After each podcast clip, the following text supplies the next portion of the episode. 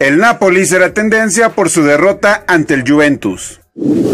Cristiano Ronaldo será tendencia porque lleva 760 goles en su carrera.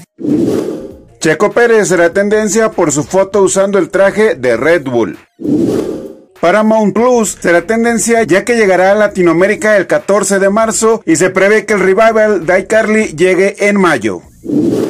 Vicente Fernández será tendencia por una fotografía en donde toca indebidamente a una chica. La Sociedad de la Justicia de DC será tendencia por el primer vistazo a la próxima película animada de esta serie.